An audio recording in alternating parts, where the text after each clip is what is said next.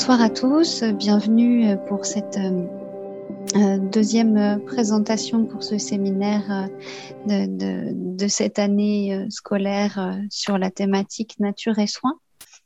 J'ai le, plaisir de, d'être la modératrice pour cette séance ce soir. donc voilà, moi je m'appelle Catherine Aupin-Givor, je suis cadre socio-éducative à l'EPSMD. Donc je m'occupe de travail social en psychiatrie. Voilà.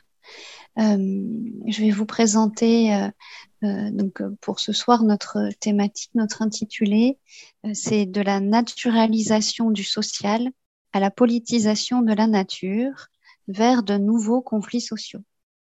Nous avons deux intervenantes qui sont Caroline Isambert et Mathé Toulier. Euh, donc Caroline Isambert est euh, médecin à l'HESS et euh, travaille autour des questions de santé publique à la ville de Paris. je vous présente aussi Mathé Toulier, qui est la, présidente de l'association des, des, familles victimes du saturnisme, bénévole et présidente de cette association. Voilà. Euh, donc, euh, pour euh, ce soir, on a dû s'adapter hein, puisque la conférence ne peut avoir lieu qu'en distanciel. mais c'est c'est Madame Toulier qui va commencer en, présentant euh, le, sujet de son association et puis ensuite euh, Madame Isambert qui prendra le, relais. Nous terminerons sur un échange euh, dans lequel n'hésitez pas à poser vos questions ensuite sur le, chat en laissant des messages et puis nous, nous, répondrons et débattrons sur les sujets qui seront très riches, j'en suis certaine. Voilà, merci à vous. À vous, Madame Toulier. Bonsoir à tous. Eh bien, oui, puisque nous avons choisi de parler du saturnisme, nous allons démarrer par qu'est-ce que c'est au juste que ce truc? Euh, En fait, c'est l'intoxication par le plomb qui, euh, quand il arrive dans un foyer, pose des problèmes à toute la famille, d'où notre nom Association des familles victimes du saturnisme. la, la, diapo suivante, s'il vous plaît. Voilà. Le plomb n'existe pas à l'état naturel dans le, corps humain, et dans le corps des animaux non plus d'ailleurs. Et quand il y rentre, il provoque des dégâts qui sont irréversibles et variables selon chacun d'entre nous, et particulièrement graves chez les jeunes enfants et les femmes enceintes. S'il vous plaît. Voilà il rentre dans le corps soit par euh, la voie cutanée, mais ça c'est assez rare, c'est surtout dans les milieux euh, professionnels. Sinon, c'est surtout les particules de plomb qui sont respirées ou digérées. Et ça, c'est particulièrement important chez les jeunes enfants qui mettent euh, la main à la bouche, même s'ils n'ont pas un comportement de pica. Voilà. Et puis, le plomb traverse la barrière placentaire. Suivante, s'il vous plaît.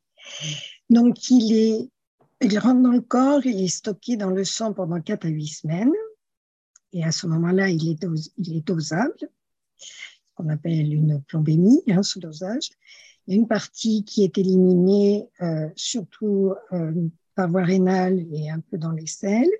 Et le reste est fixé pendant 10, 20, 30 ans dans les os longs. Suivant, s'il vous plaît. Et une fois dans les os, eh bien, il n'y reste pas tout temps, puisqu'il peut être relargué et repartir dans la circulation générale et faire à nouveau des dégâts lors de la puberté, de la ménopause, de l'ostéoporose, d'une immobilisation prolongée, d'une grossesse qui mettra en danger. Puisqu'il peut provoquer, on va, là, bon, donc, voilà, là, ça reprend un peu de façon un petit peu plus euh, condenser tout ce que je viens de vous dire de l'absorption digestive ou respiratoire et l'élimination et le stockage. Voilà. S'il vous plaît, voilà. Et les, ces cibles, ça va être le système nerveux central, le foie, les reins et le fœtus. S'il vous plaît. Et le problème, un des problèmes avec euh, l'intoxication au plomb, c'est que ça passe inaperçu. Les symptômes, c'est assez banal, hein, un peu de fatigue, de l'anémie, de la pâleur, mal au ventre, euh, le gamin qui devient tout mou, au contraire hyper excité, les troubles du sommeil, puis on s'aperçoit qu'il se développe pas très bien. Donc, euh, si, si on pense qu'il peut y avoir une intoxication par le plomb, on fait un dosage sanguin. La suivante, s'il vous plaît. Voilà, là, ça reprend euh, une série de troubles qui sont gradués en taux de plomb dans le sang, hein, la colonne de gauche, et ensuite, euh, vous voyez, tout en haut, risque de décès chez l'adulte. Euh, mais en fait, on n'a pas une, équivalence juste entre chaque dose de plomb et les conséquences pour celui qui supporte cette dose de plomb. s'il vous plaît. Parce que les conséquences, ça va être des déficits intellectuels, hein, des pertes de points de QI, un enfant qui ne sera pas concentré, qui ne pourra pas bien apprendre parce qu'il ne peut pas se concentrer, qui bougera tout le temps, qui dormira mal, qui aura des troubles du comportement, de l'anémie, de la fatigue. Donc, c'est un risque d'infertilité, baisse des chromosomes et, baisse des spermatozoïdes, baisse des spermatozoïdes, la production des spermatozoïdes et ralentissement voilà. Risque d'hypertension artérielle, maladie rénale, surdité, retard de la puberté. Et puis, comme je vous disais tout à l'heure, des risques pour le fœtus, risque de fausse couche, de bébé qui naît avant terme, qui est d'un petit poids ou qui est déjà intoxiqué, risque de cancer et euh, paralysie des mains et des pieds. Moi qui suis d'un autre âge, j'ai vu dans la rue des hommes qui se promenaient avec des bras complètement repliés comme ça et des pieds euh, de même. Hein. C'était ça la, la, paralysie provoquée par, par le plomb et la mort. Comme je vous ai montré tout à l'heure sur le, la, hein, la photo d'avant s'il vous plaît. Donc, le taux naturel, c'est zéro. Et la prise de sang, ça s'appelle, le dosage sanguin, ça s'appelle une plombémie, qui permet de connaître à un moment précis quelle est la quantité de plomb dans le sang. Et ça me donne, c'est un reflet éventuellement de ce qu'il y a dans les os. vous voyez, c'est pas, c'est pas, c'est pas top. Hein. Et euh, on se repère euh, avec des mesures, des valeurs qui servent de point de repère, des mesures d'ajustement qui permettent de déclencher euh, ce qu'on peut faire, voilà, et qui sont sujettes à, évolution dans le temps, puisque ce qu'on vise, c'est zéro. C'est ce qu'on revendique et, vers quoi on tend s'il vous plaît. Mais actuellement, donc, on a fixé des valeurs de gestion. Et en France, depuis 2016, euh, c'est 50 euh, microgrammes par litre de sang pour faire un diagnostic de saturnisme infantile, ce qui entraîne une déclaration obligatoire, etc.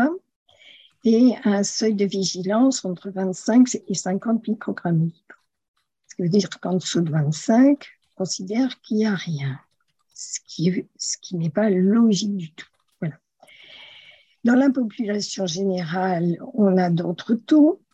Et selon qu'on est un homme ou une femme, selon qu'on travaille dans un milieu euh, où on peut être en contact avec le plomb, on verra tout à l'heure lesquels, euh, on a un dosage différent. On peut avoir un petit peu plus, voyez. Et puis, il y a des mesures qui dépendent du Code de la santé publique, d'autres du Code du travail. Et puis, il y a des préconisations du Haut Conseil de santé publique euh, qui a fixé un objectif à atteindre fin 2017 qui n'a pas été atteint, une plombémie moyenne de 12 microgrammes litre pour l'ensemble de la population et 98% de la population inférieure à 40 microgrammes litre. Ça, ça n'a pas été atteint. Donc, vous voyez, je vous ai mis sur cette même diapo euh, l'ensemble de ces chiffres pour bien que, que vous visualisiez bien euh, à quel point c'est un petit micmac, un petit arrangement, qu'on se fixe des points scientifiques avec des microgrammes litres, mais qu'en fait, euh, on s'y perd un peu et ça n'est pas très logique. Par exemple, une femme qui travaille euh, dans un milieu où elle peut être exposée. Euh, le code du travail va dire bah, jusqu'à 300 microgrammes litres. Bon, on va rien faire. Alors que si elle veut avoir un enfant, il lui faut 50 microgrammes litres, euh, pas plus. Euh, ça colle pas vraiment. Hein. Et puis on a vu que même à très faible dose, ça peut avoir des conséquences très importantes pour chacun. Suivante, s'il vous plaît. Merci. L'ampleur des dégâts. Donc, euh, pour l'UNICEF, c'est un enfant sur la planète sur trois. Un enfant sur trois qui a une plombémie supérieure ou égale à 50 microgrammes par litre de sang. Pour l'OMS, en 2019, le saturnisme causait 900 000 décès était responsable de 8,2% des hypertensions artérielles, 5,2% des cardiopathies ischémiques, 5,65% des accidents vasculaires cérébraux. Vous voyez, c'est pas rien et la liste aurait pu s'allonger encore. Suivante, s'il vous plaît. Et comble de tout, il n'y a aucun traitement. Donc, le seul moyen de se débarrasser du saturnine, c'est d'empêcher que cette intoxication ait lieu. Pour ça, il faut éliminer les sources d'intoxication. Suivante, s'il vous plaît. Et euh, c'est ce qui a euh, déterminé euh, la création de certains nombres de structures. Dans les années 80, plusieurs enfants sont décédés à Paris à cause du saturnisme. Et euh, donc, il y a eu un premier collectif anti-plomb qui s'est créé en 1988. Médecins du Monde qui, en 1993, a créé la mission Saturnisme.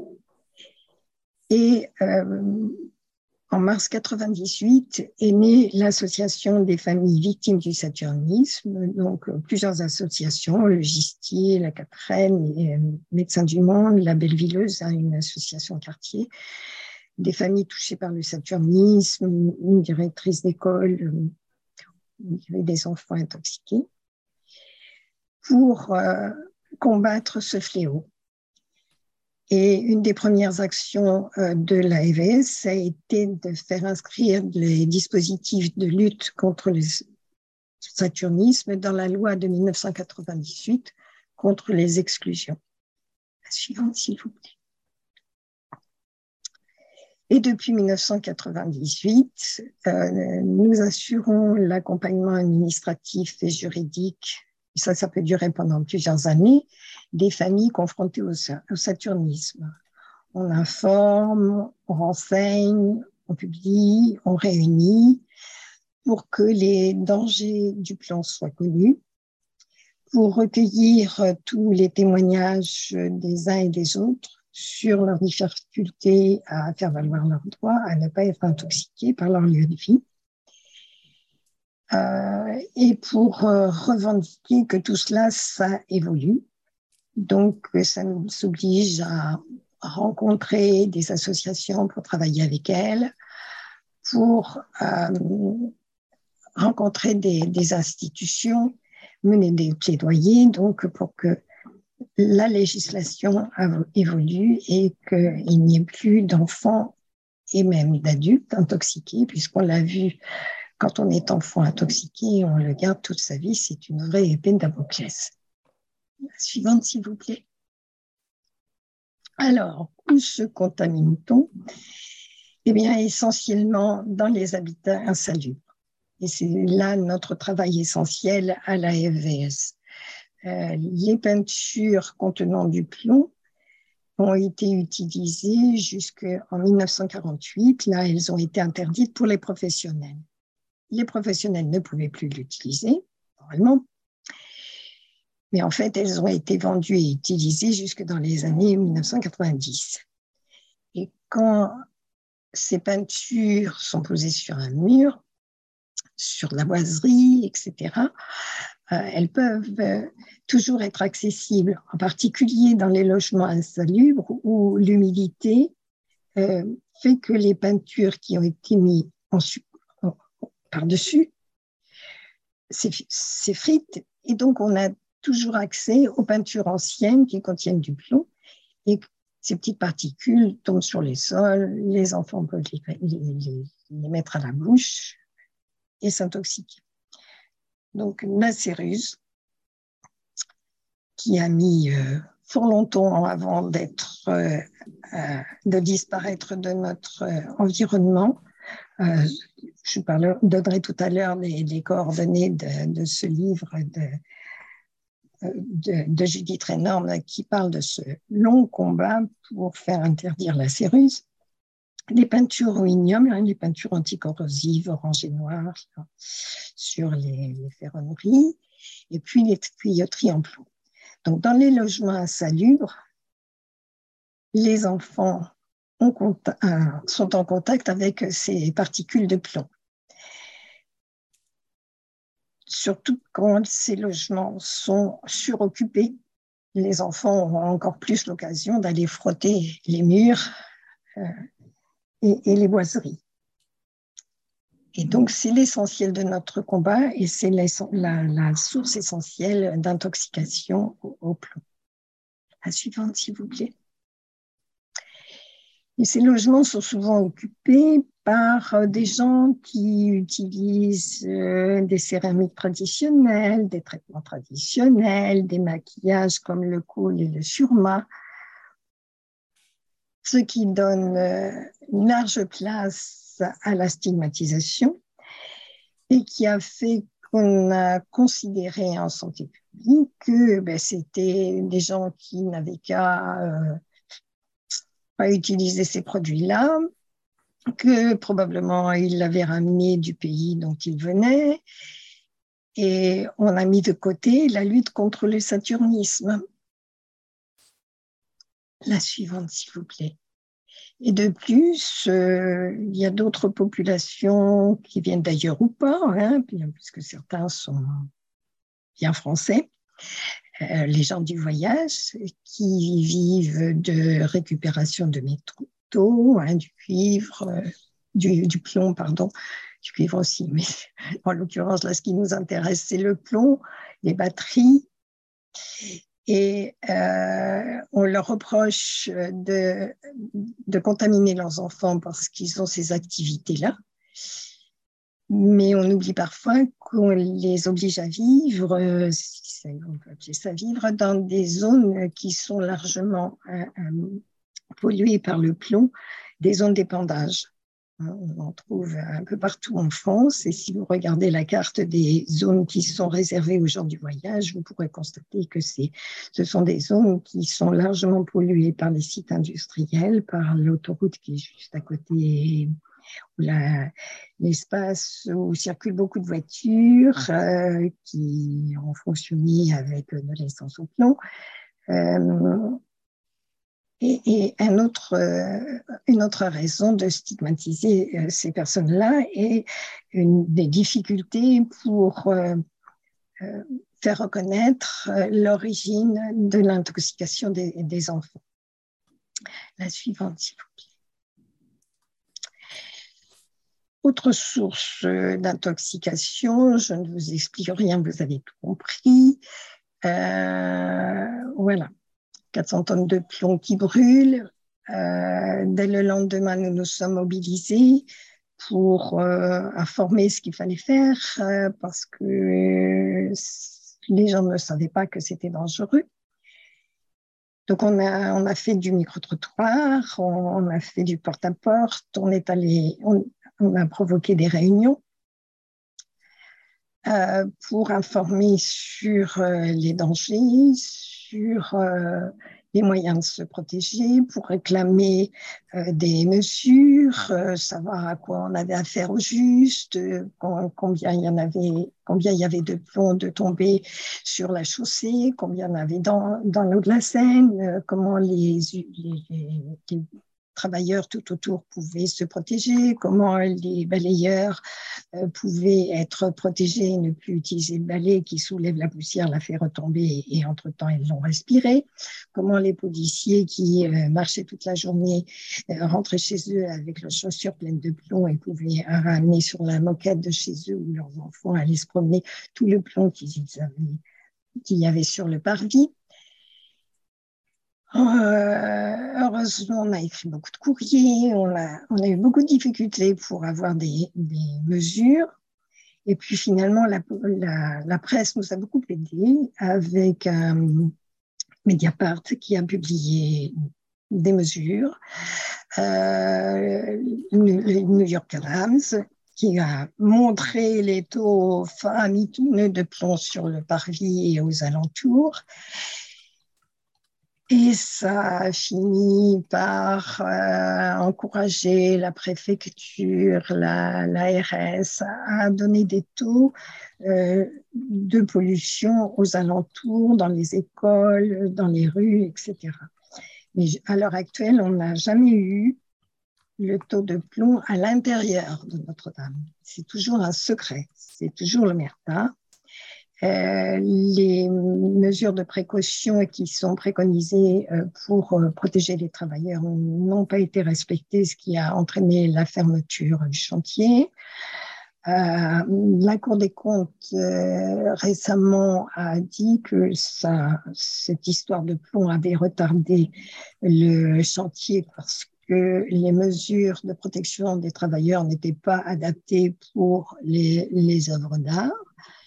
Euh, on prétend que tout est bien propre, qu'il n'y en a plus sur les, les pierres, sur la chaussée. Euh, nous sommes très, très dubitatifs. Il y a un très grand silence et, ce qui est dit ne nous inspire guère confiance. Mais alors qu'au moment de l'incendie, nous avons été submergés par les occupants tout autour de Notre-Dame, qui euh, nous appelait très anxieux, très demandeurs d'adresses, de précision, de taux, de seuil, de, de, coordonnées, parce que leur enfant risquait de perdre un point de QI. Euh, C'était des demandes très, très différentes par rapport aux personnes que nous avons l'habitude de suivre qui viennent vers nous parce qu'elles habitent dans un logement insalubre où toute la famille ne peut pas tenir et on découvre fortuitement qu'il y a du plomb. Là, c'était l'inverse. Euh, les gens venaient vers nous. Il y a sûrement du plomb chez moi, je veux savoir combien. Et euh, s'il y en a, ils déménageaient euh, de suite, ils envoyaient les enfants prendre l'air sur la côte. Euh, ils vendaient leur logement, etc.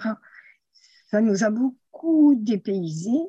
Euh, la problématique et, la façon de résoudre complètement à l'opposé. Nous, on met des années et des années pour que les gens aient des travaux faits chez eux pour qu'il n'y ait plus d'accès au, plomb ou, encore plus longtemps pour qu'ils aient un relogement. Et là, ça se faisait claque d'une semaine sur l'autre. Euh, on a été un petit peu perdu là. Et puis maintenant, les riverains, on ne les voit plus guère parce qu'ils ne veulent surtout pas que leurs biens euh, perdent de la valeur, parce qu'un un logement plombé, ça risquerait d'être vendu moins cher qu'un logement qui ne l'est pas. Voilà, voilà. Euh, la suivante, s'il vous plaît. Voilà. Alors, outre les logements, euh, les peintures, euh, il y a aussi les sols pollués par l'industrie et par les mines. Euh, et là, ça donne naissance à des, réactions très différentes. Alors là, je vous en ai mis quelques-unes. Hein. Le programme des collectivités et, pollution industrielle qui s'est réuni en début d'année 2022 où ils mettent en évidence que bien sûr, on ne sait pas grand-chose, que ça ne permet pas trop d'agir, que chaque bassin industriel a ses spécificités, que la réglementation est un petit peu évasive, que les effets euh, sur la santé, on ne les connaît pas trop, qu'on n'a pas assez d'informations, que les études ne sont pas euh, reprises dans le temps et qu'on ne voit pas l'évolution. Voilà, les collectivités complètement perdues. Autre exemple, euh, Emmanuel Fayeux, euh, dans, dans le Rhône, qui avait choisi acheter une petite maison ravissante en pleine nature, la maison de ses rêves, il a commencé à faire les travaux, etc. Puis il s'est aperçu que il habitait sur un remblai minier, c'est-à-dire que la mine qui avait été fermée il y a 100 ans avait complètement pollué euh, le terrain où était construite sa maison, sa maison qui était en fait une ancienne, une ancienne bâtisse de l'usine. Et voilà, il se retrouve avec un investissement considérable et sa maison ne vaut plus rien. Il ne peut bien sûr pas la vendre à personne parce qu'il sait que c'est un, lieu empoisonné. Il n'est pas le seul à se défendre comme ça il a essayé de se défendre tout seul et puis il a retrouvé des, soutiens en particulier auprès de, de. Euh, voilà. Euh, il y a l'alerte pollution également.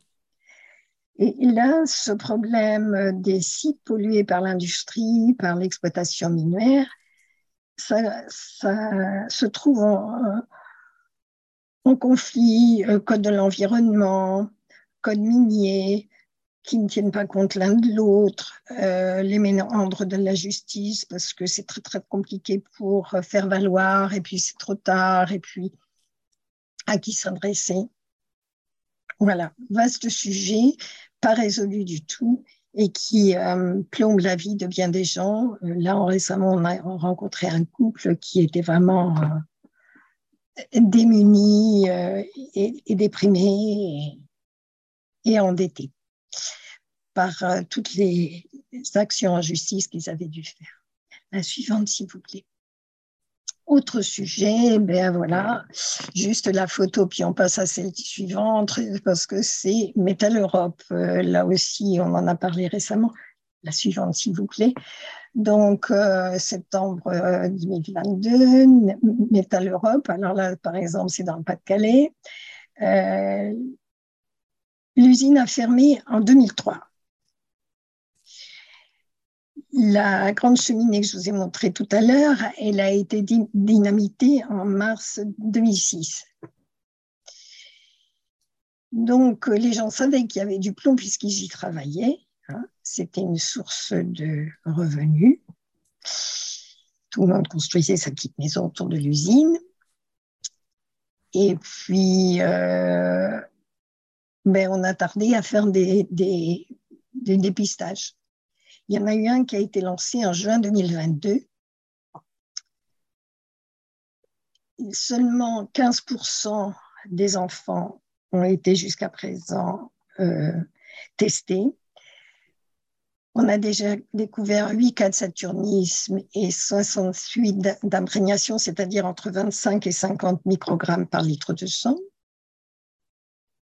Mais ça, c'est les enfants là tout de suite maintenant mais tous ceux qui ont grandi là, depuis, depuis toutes ces années, tous ceux qui sont devenus adultes là, qui se sont dispersés euh, sur l'ensemble du territoire et peut-être même ailleurs, euh, quel lien ont-ils fait entre cette pollution et leur mauvais état de santé, hein, que ce soit l'AVC, les difficultés à avoir un enfant ou, ou les problèmes à suivre à l'école? Et euh, là, ce qui a été proposé à ces familles où on a détecté des cas de saturnisme, c'est une enquête environnementale, comme ça doit être fait à chaque fois qu'on a un enfant avec un taux de plomb supérieur à 50 microgrammes par litre de sang. Et là, l'ARS a dit qu'au moins une autre source d'exposition potentielle au plomb liée au mode de vie ou à l'habitat a été identifiée pour trois enfants. C'est-à-dire que c'est peut-être bien à cause de métallurone, mais c'est peut-être bien aussi à cause de la céruse. Et alors là, on se renvoie la balle. Et alors là, est-ce que ça vaut la peine de nettoyer dehors si dedans aussi il y a des soucis? Et ce qu'on a demandé euh, de vos familles, c'est de nettoyer avec une serpillière et de couper les ongles courts, ce qu'on recommande aux, familles euh, quand il y a des risques d'intoxication par le plomb.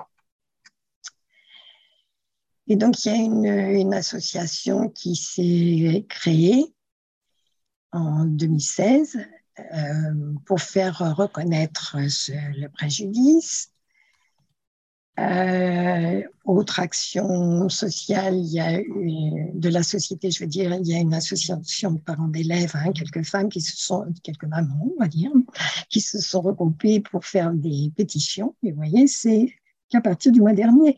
Alors que euh, cette usine, elle a été démolie en 2003, ce qui veut dire que euh, ça faisait déjà fort longtemps qu'elle faisait des dégâts. Et c'est seulement maintenant que ça ressurgit euh, par le volet santé. Euh, et avant, peut-être ce qui était privilégié, c'était euh, le travail. Voilà. La suivante, s'il vous plaît. Et donc, dans ce cadre-là de Métal Europe, euh, l'avocat des familles et de la communauté des, des a écrit au préfet du Pas-de-Calais, euh, mais il n'y a pas eu de, réponse. Euh, il voulait qu'il y ait des mesures pour protéger les enfants et qu'on ait, comme avec Notre-Dame, hein, des mesures à quoi on a affaire, combien il y en a, à quel endroit, voilà, et comment, où ça se situe parce que selon l'endroit où ça se situe, on le prendra en charge très différemment. Si c'est dans la cour de l'école, on va pouvoir retirer euh, le revêtement et en mettre un autre. Si c'est dans la terre, il faut nettoyer la terre. Euh, c'est très compliqué, mais euh, voilà, ça peut être fait. En tout cas, on laisse pas la terre accessible pour les enfants ni même pour les adultes. Et puis, il y a eu l'émission de France 5, Vert de race, que vous avez peut-être vu, où on estimait qu'il y avait 5815 enfants qui auraient pu être atteints du Saturnis entre 1962 et 2020. Alors que la préfecture dit que depuis 10 ans, il n'y a eu qu'un seul cas de saturnisme dans la zone. Il y a un sacré décalage là. Euh, qui peut s'expliquer de plusieurs façons. J'y reviendrai là tout à l'heure. Mais euh, ce qui a euh, l'avocat donc qui avait tenté cette action à référer, euh, l'action n'a pas débouché, mais il a été admis par la Cour qu'il fallait la Cour pardon, a,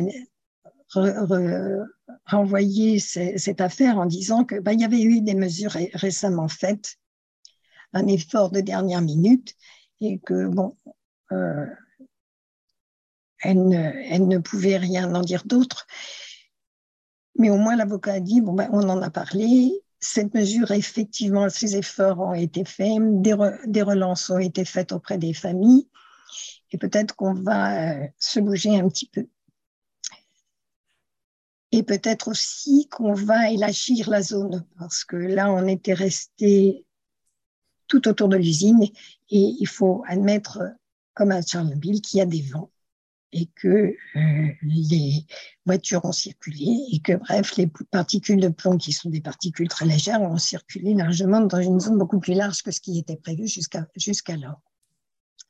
Et qu'en fait, c'était 7500 familles qui ont été concernées au moins la suivante, s'il vous plaît. Alors, les autres sources de plomb. Il y a les vitraux, qui est aussi euh, une profession. Hein. Les professionnels du vitrail, ne peuvent pas utiliser, a priori, jusqu'à présent du moins, autre chose que du plomb pour faire associer les plaques de verre. Je me permets, je crois qu'il faut que tu fasses attention au temps, si je puis me permettre. Voilà, j'ai bientôt, bientôt fini.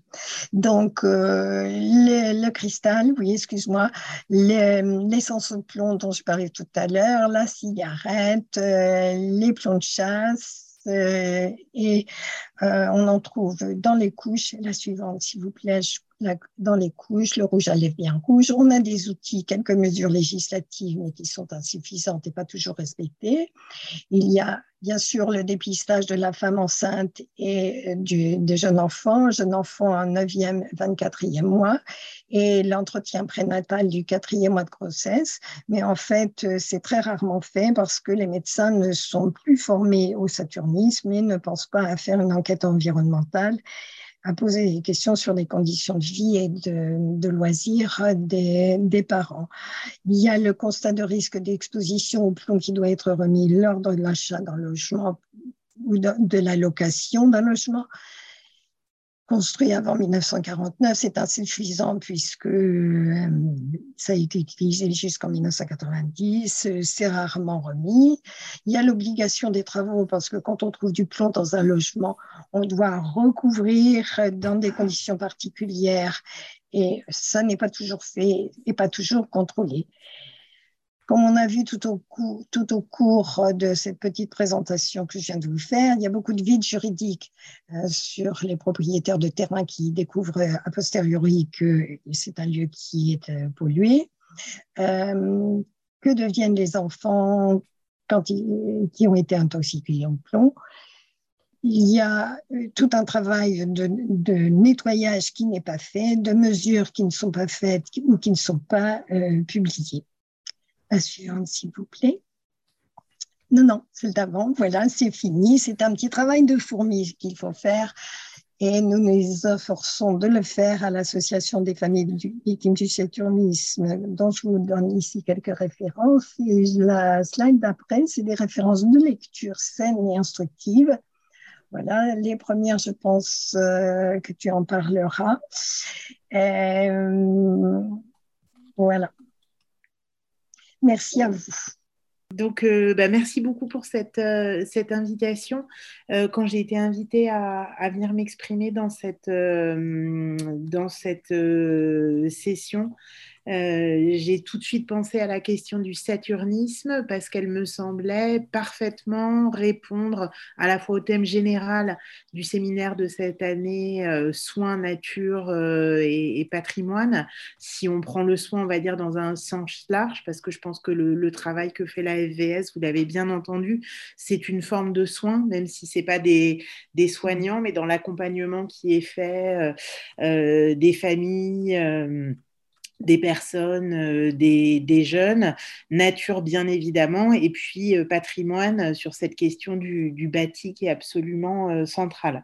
Et puis, il m'a aussi semblé que c'était vraiment, et ça sera les trois points sur lesquels j'organiserai, ce, qui est, plutôt un, commentaire un peu libre à partir de cette présentation qui est, euh, voilà, extrêmement politique et extrêmement concrète, comme vous avez pu l'entendre, sur à la fois la naturalisation du social, ça sera le premier point, l'incorporation des inégalités sociales, le second point, et puis tous les enjeux actuels, on va dire, de politisation de la nature naturalisation du, du social.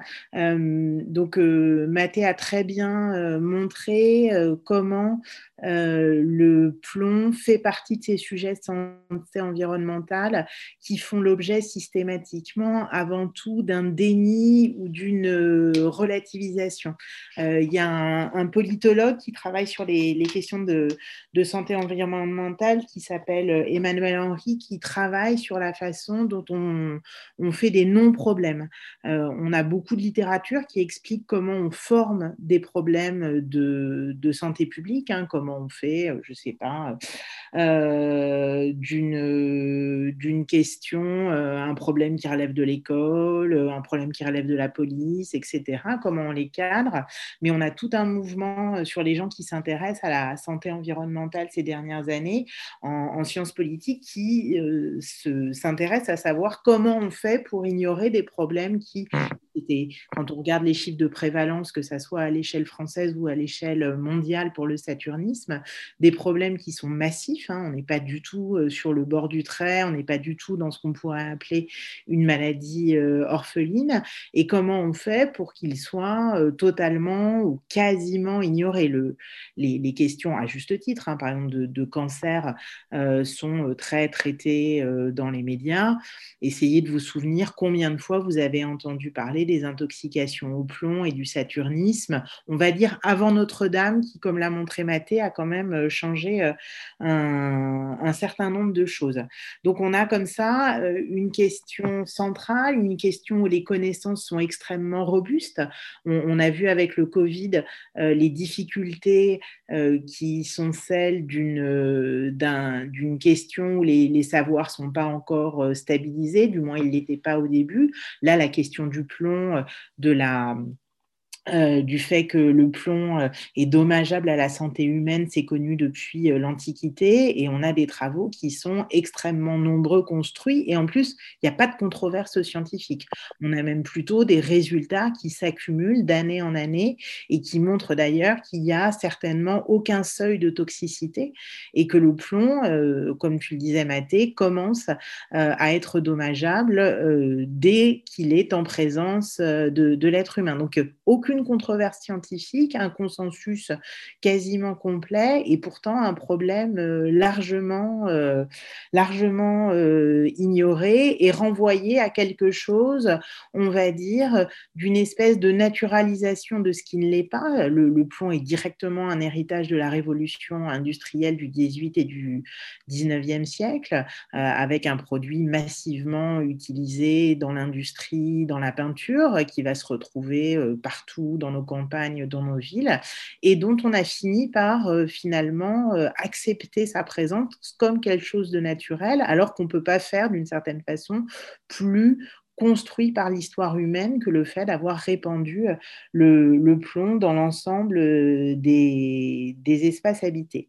Le deuxième point où il y a une naturalisation du social, alors je, je vais pas, j'en ai pas la, capacité reprendre tous les les champs où émerge le plomb qu'a évoqué Mathé. Moi, ce que celui que je connais un, petit peu le mieux, euh, c'est celui de l'habitat euh, insalubre et plus spécifiquement de l'habitat insalubre euh, parisien, qui est un, sujet que moi j'ai abordé, donc non pas avec l'entrée de la FVS qui est celle du plomb, mais avec l'entrée de la santé des immigrés. Moi, je me suis intéressée à la façon dont les personnes immigrées, donc quand je dis immigrées, c'est au sens euh, de l'INSEE statistique, une personne immigrée, c'est une personne qui est née étrangère dans un pays étranger. Euh, et euh, on est, du point de vue de la statistique, immigré toute sa vie, c'est-à-dire que les personnes, et c'est le cas de la majorité d'entre elles, euh, peuvent bah, soit être en situation régulière, en situation irrégulière, devenir, français, mais la notion d'immigré, elle n'est pas du tout une, une, notion, c'est une notion de démographie qui renvoie pas au statut administratif et qui s'intéresse spécifiquement au, lieu de naissance. Et pendant très longtemps en France, on a eu un déficit de connaissances sur la santé des, des immigrés en tant qu'immigrés. On a eu une ignorance euh, qui faisait que cette question de est-ce qu'il y a des phénomènes de santé qui touchent plus les populations immigrées que les autres, euh, la France euh, a mis plus de temps que d'autres pays, plus de temps que l'Amérique du Nord, plus de temps que la Grande-Bretagne, à regarder ce qui se passait. Et souvent, les populations étaient immigrées, leur santé était seulement regardée du point de vue de leur niveau social et qui renvoyait souvent à des formes de pauvreté ou de, précarité. L'une des raisons pour lesquelles il y avait très grande réticence à essayer de s'intéresser à la santé des immigrés, c'est qu'on avait la crainte de euh, stigmatiser ces populations immigrées en regardant comment ça se passait pour elles. Un exemple significatif, je, sors un peu, mais je vous promets, après je reviens très rapidement au saturnisme on sait, euh, c'est vraiment un structurant, que l'épidémie de VIH dans les années 80-90, elle touche de façon disproportionnée des personnes immigrées.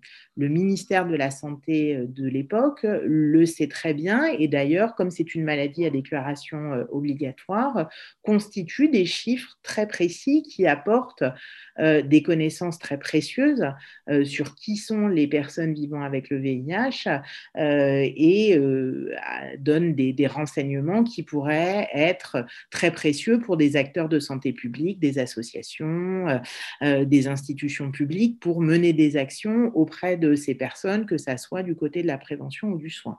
Eh bien, le ministère de la Santé en France va faire le choix euh, pendant plus de dix ans de ne jamais publier ces chiffres en disant si on met dans la place publique le fait que les personnes vivant avec le VIH sont plus souvent des immigrés que les autres, on va renforcer euh, un certain nombre de, propos racistes qui existent. Hein.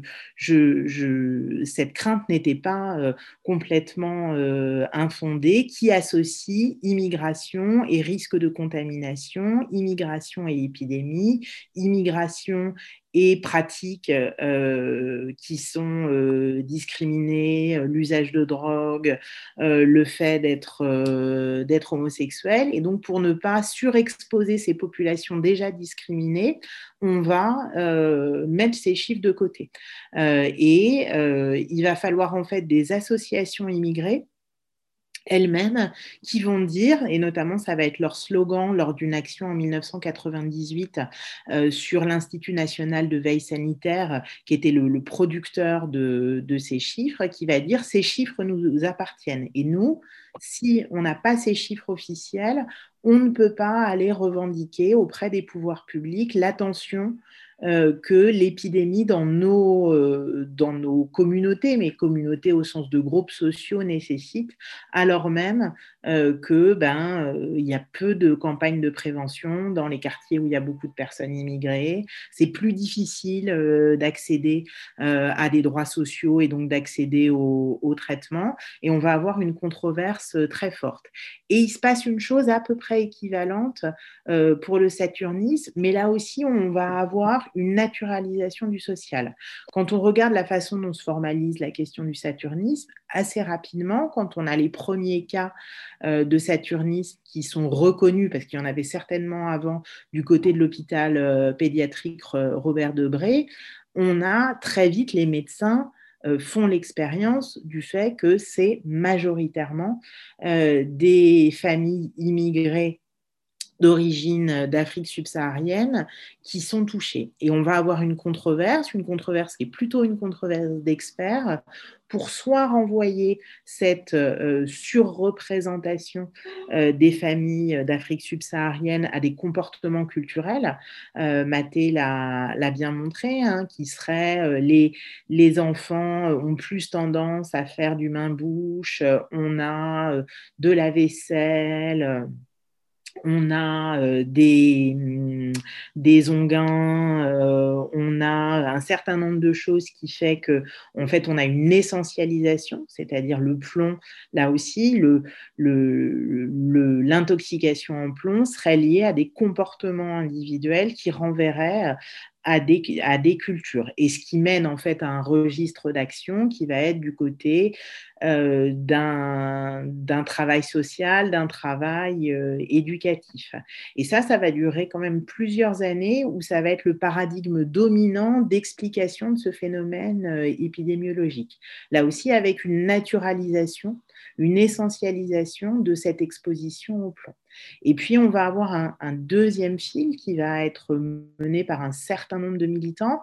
Il faut se souvenir aussi qu'on est dans des grandes années, les années 90, euh, de mobilisation autour des questions euh, d'accès à la régularisation pour les sans-papiers. On a des mouvements de sans-papiers euh, très, très forts qui vont dire, mais cette surexposition au plomb, euh, elle est absolument, euh, on ne peut pas la comprendre si on ne comprend pas le type de logement dans lequel vivent ces familles.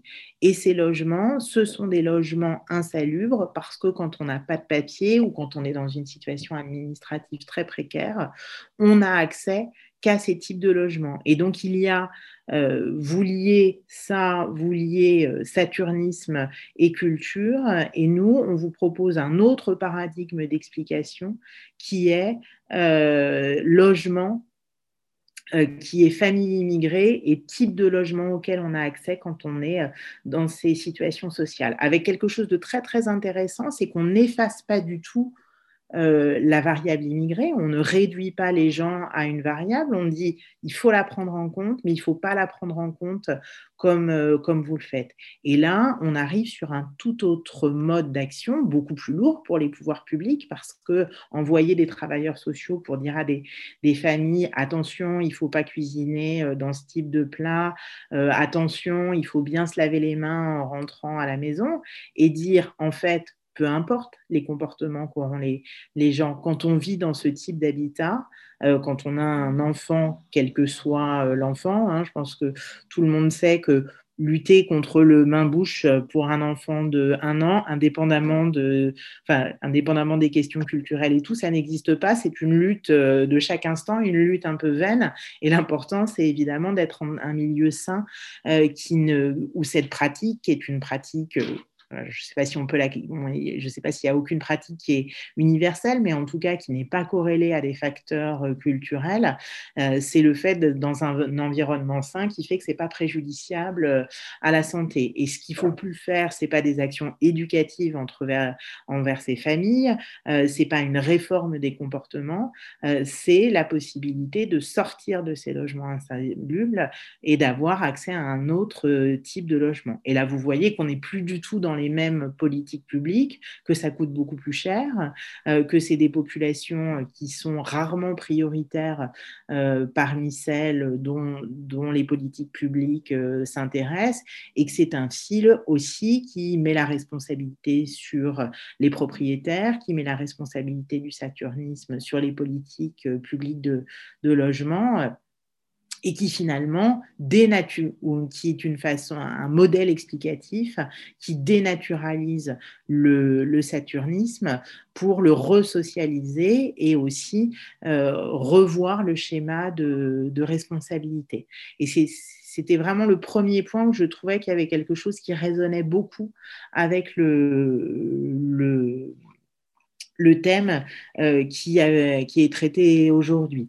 Dans le, deuxième point que, je voulais aborder, c'est la question de l'incorporation des inégalités sociales. Euh, alors, je ne l'ai pas dit et, c'est un tort.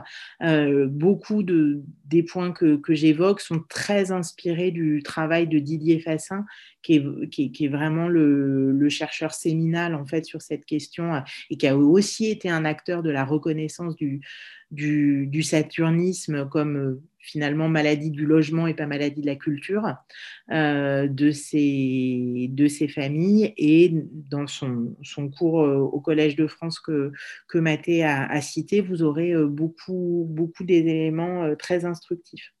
Et sur cette question d'incorporation et inégalité sociale, euh, on a parfois politiquement l'impression qu'il y a un petit peu deux traditions euh, qui seraient d'à côté euh, la tradition de la médecine sociale, qui s'intéresse beaucoup aux inégalités sociales.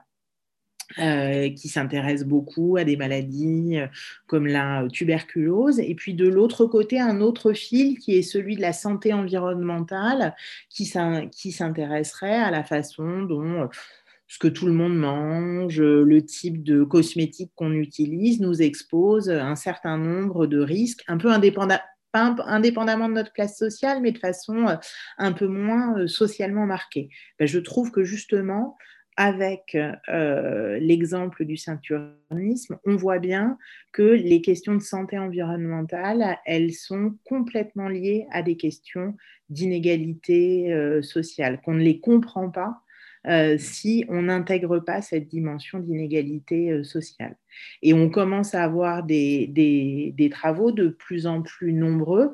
Euh, il y a eu récemment un travail, je vais dire l'ANSES, mais là j'ai un petit doute justement sur les inégalités territoriale euh, en santé euh, environnementale qui montre que pour beaucoup de questions environnementales, par exemple la qualité de l'air, euh, vous avez un match parfait, par exemple en Ile-de-France, ce sont les plus pauvres et ce sont les plus précaires qui sont exposés à la plus mauvaise qualité de l'air. Alors vous avez quelques contre-exemples, euh, mais globalement, on a une congruence, euh, une congruence parfaite. Et du coup, les combats de santé environnementale, je le dis, alors c'est pas très philosophique, hein, qui sont parfois renvoyés à une forme de, c'est un peu un truc de bobo, euh, c'est un peu un truc qui appartiendrait à des préoccupations de classe sociale supérieure, ce qui n'est pas sans réalité sociologique quand on regarde les enquêtes d'opinion, les votes, etc. mais dans qui subit les problèmes de santé environnementale, qui incorpore les, questions de santé environnementale. On le dit beaucoup au niveau mondial sur ceux qui payent le plus lourd tribut du réchauffement climatique, ce sont les pays du Sud, qui sont justement ceux qui n'ont pas profité euh, de ce qui a été euh, bâti avec euh, et qui a provoqué des émissions de CO2. Mais si on se ramène à une échelle française et même à l'échelle d'une ville ou d'une métropole comme comme Paris et euh, l'île de, et France, on s'aperçoit que euh, ça fonctionne aussi.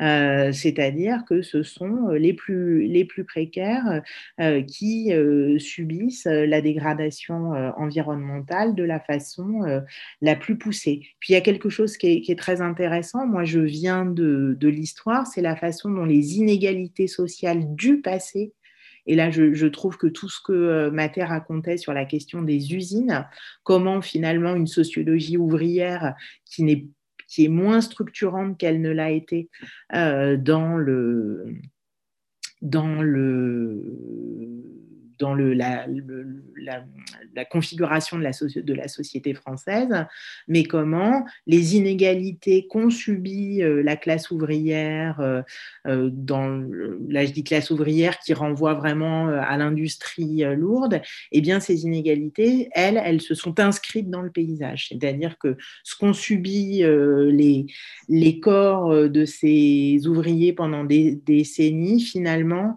aujourd'hui, c'est le territoire qui emporte, euh, qui emporte la marque et qui euh, finalement a lui aussi euh, une terre qui a incorporé des, des, inégalités sociales et des questions totalement ignorées.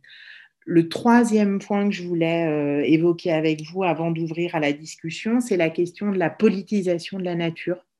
Et qu'on voit que euh, alors, je pense que là, avec le, le, décès euh, récent de, Bruno Latour qui a vraiment été, euh, je ne suis pas du tout, je suis pas une très grande connaisseuse de, Bruno Latour, mais c'est quand même quelqu'un qui a justement travaillé à casser la distinction nature nature culture et à retravailler cette cette question là. Et on voit bien avec l'exemple du saturnisme comment on a une politisation des questions naturelles. Euh, Mathé a bien, nous a bien montré comment les questions de seuil deviennent des questions politiques. Comment, selon le seuil qu'on regarde, alors on a un résultat scientifique structurant, hein, le plomb, euh, peu importe la dose, c'est jamais bon. Euh, peu importe la dose, c'est jamais, c'est jamais anodin. Tous autour de l'écran, on est euh, un petit peu, euh, on est certainement un peu intoxiqué à des niveaux très différents qui sont euh, révélateurs de notre trajectoire territoriale et surtout de notre trajectoire sociale. Et ensuite, il y a des batailles de seuil qui sont extrêmement fortes, qui sont à la rencontre de la question scientifique, de la question de la nature et de la question, de la question politique.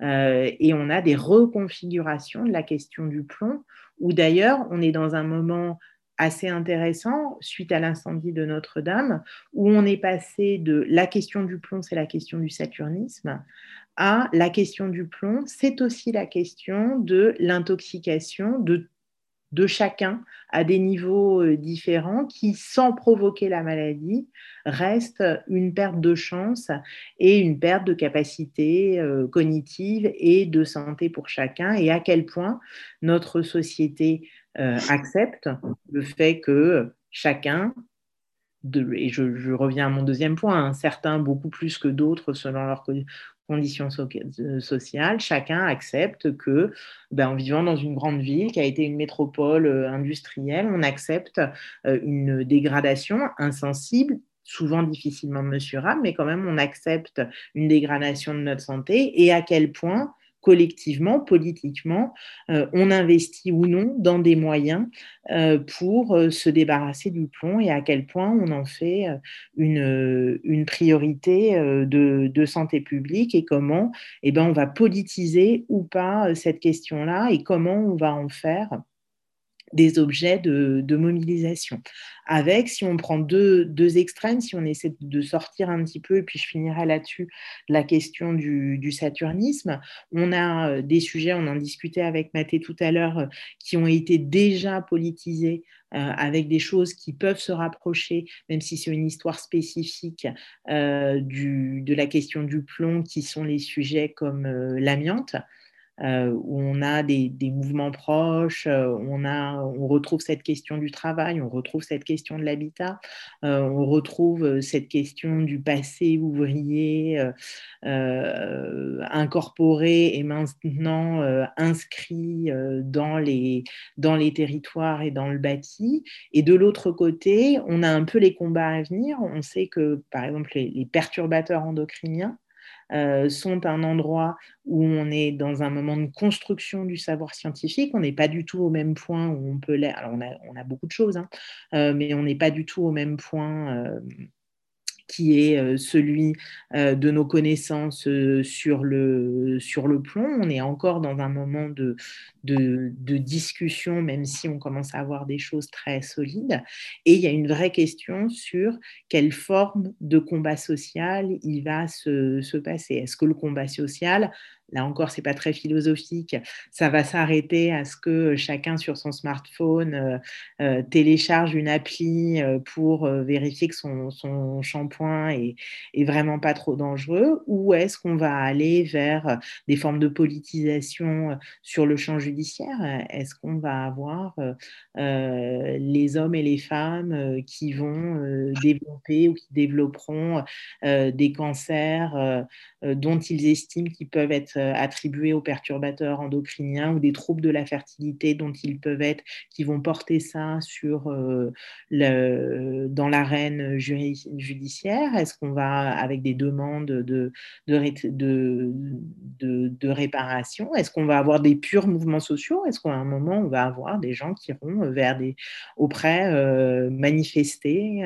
se révolter contre des, des, géants de la cosmétique en, en dénonçant un, un depuis des années. Là, on est sur un sujet qui reste extrêmement ouvert et dont, la dans, les, les formes de politisation ne sont pas euh, tout à fait, euh, tout à fait euh, arrêtées. Et je pense qu'on est vraiment dans un, moment extrêmement intéressant et, extrêmement fort. Et, le dernier point qu'on euh, je m'exprime, euh, enfin, on s'exprime dans une chaire de philosophie à l'hôpital, euh, c'est la façon dont dans tous ces combats, et sur le combat du saturnisme, c'est patent, ça se joue dans plusieurs endroits à la fois.